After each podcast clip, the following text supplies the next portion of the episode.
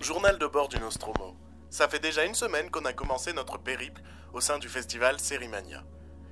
Et pour ce septième jour, on va essayer de faire vite. Parce qu'au programme, on doit aborder quatre séries. Allons-y. On va commencer par les programmes courts. Le premier est une série française du nom de Doxa. Ce sera disponible sur Studio 4, la plateforme web de France 4, et elle est constituée de 6 épisodes de 13 minutes. Doxa, c'est l'histoire d'un mec qui travaille en institut de sondage et qui, suite à une erreur, découvre que mentir peut amener à la réussite. On va pas y aller par quatre chemins, je n'ai pas du tout adhéré à ce format.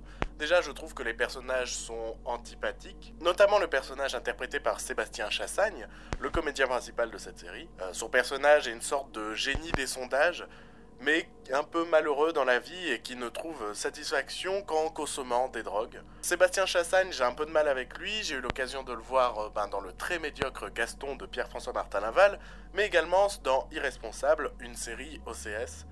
Et j'ai beaucoup de mal avec ce garçon, je trouve euh, le phrasé beaucoup trop mollasson, le regard un peu trop vide. J'arrive pas à m'attacher à ce comédien et à sa manière de jouer, malheureusement. L'autre vrai souci de ce programme, c'est que je trouve le rythme assez médiocre. C'est pas vraiment drôle. Euh, par moments, ça essaye de se la jouer 99 francs, euh, en mode un petit regard cynique sur, sur le milieu de la vente, ce genre de choses. Mais c'est jamais très crédible. Je pense notamment à une réunion qui a lieu dans l'épisode 2 où tout le monde parle un franglais euh, très mauvais sketch. Si vous voyez ce que je veux dire. Pareil, euh, par moment il y a du regard caméra et puis par moment pas.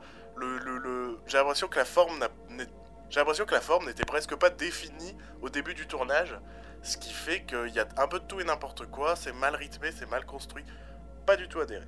On va essayer d'aller crescendo un peu dans ces formats courts. Le deuxième format est un format beaucoup plus agréable.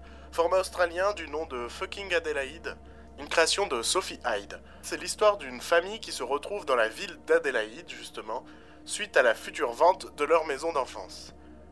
C'est pas non plus incroyable, mais par rapport à Doxa, il y a quand même un progrès. Je trouve que l'ensemble est un petit peu trop fade à mon goût.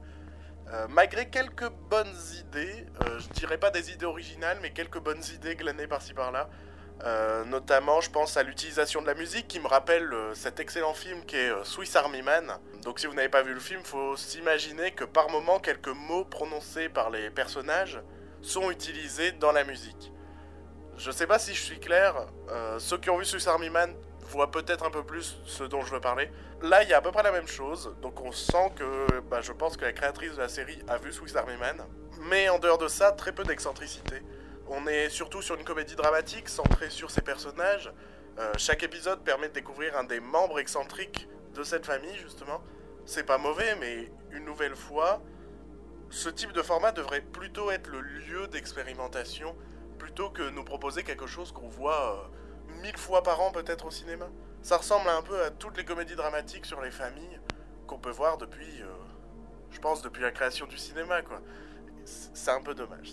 C'est pas désagréable, c'est juste correct. Troisième série est clairement ma préférée de cette projection. Je dirais peut-être même une de mes préférées de ce festival pour le moment. Toujours dans le format court, cette fois c'est du 10x10. C'est une coproduction française et américaine pour euh, l'application Black Pills. Ça s'appelle First Love. Alors c'est un sujet qui ne va pas plaire à tout le monde, je le préviens d'emblée. L'histoire c'est celle d'un amour interdit entre un adolescent de 17 ans je crois et une gamine de 12 ans. C'est raconté à la fois à travers des flashbacks et aussi des séquences du procès de cet adolescent justement. On ne sait pas vraiment ce qui s'est passé et justement toute la série va nous amener à voir ce qui s'est passé pour qu'il y ait justement ce procès de ce, garçon. J'ai trouvé ça absolument prenant, passionnant, c'est brillamment joué. La jeune fille qui joue la gamine de 12 ans, je sais pas si elle a 12 ans dans la, dans la réalité, mais euh, elle est brillante. Ce que j'aime bien aussi, c'est que ces premiers épisodes laissent à penser que le spectateur sera le juge de l'histoire. Une nouvelle fois, ça utilise pas trop le format court, c'est pas forcément très expérimental. Mais en fait, je me suis fait la réflexion que quand la fiction est bonne, il n'y a pas besoin que le format soit expérimental pour être réussi. Très clairement, j'ai beaucoup aimé. J'ai vraiment hâte de voir la suite parce que ça promet, quoi. Ça promet vraiment. Voilà, c'en est fini pour euh, les programmes courts, et cette fois on va parler d'une série qui est en compétition officielle, une série française une nouvelle fois, c'est Ad Vitam.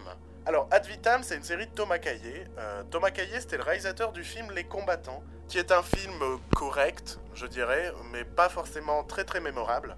On retrouve au casting Yvan Attal dans le rôle d'un flic de plus de 120 ans et euh, Garance Marillier qui est cette jeune actrice qu'on avait pu découvrir dans le film Grave. J'avais parlé de Ad Vitam il y a une semaine maintenant dans, cette émission où je parlais de mes attentes du festival et un peu à la star de Nu, je suis également déçu. Je suis déçu sur plein d'aspects. Par exemple, c'est une série de science-fiction, mais je trouve que le monde est trop similaire au nôtre, beaucoup trop.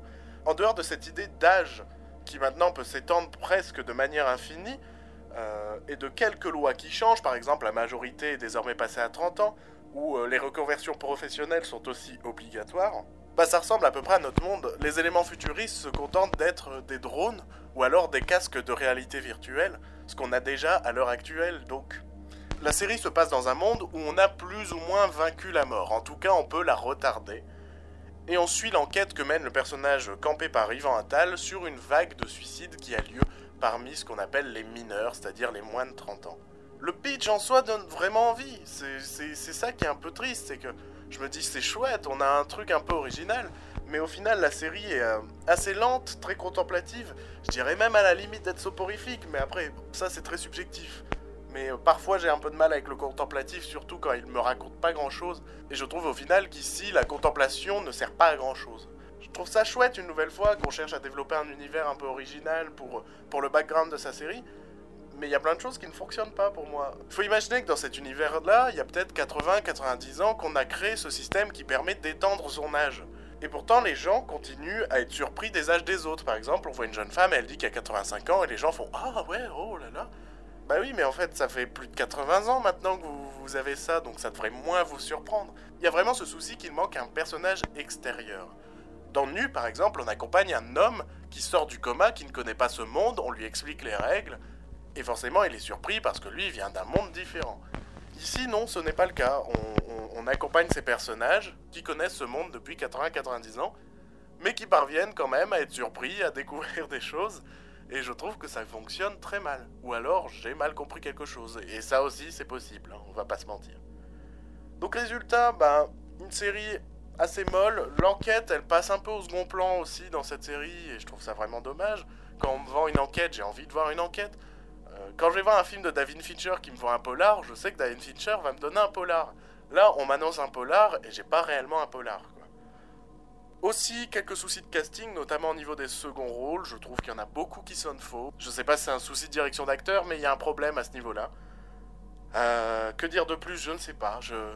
Un petit peu déçu, un petit peu déçu, mais c'est pas grave. Il y en a des tonnes de séries et je pourrais me rattraper euh, carrément sur autre chose. Parce qu'il faut quand même reconnaître que depuis une semaine, j'ai quand même vu des séries de qualité, des séries qui me donnent envie de continuer. Celle-là n'en fait malheureusement pas partie, mais ce n'est pas pour autant qu'à la fin du festival, j'aurai un bilan négatif. Quoi. Voilà. Fin de la communication.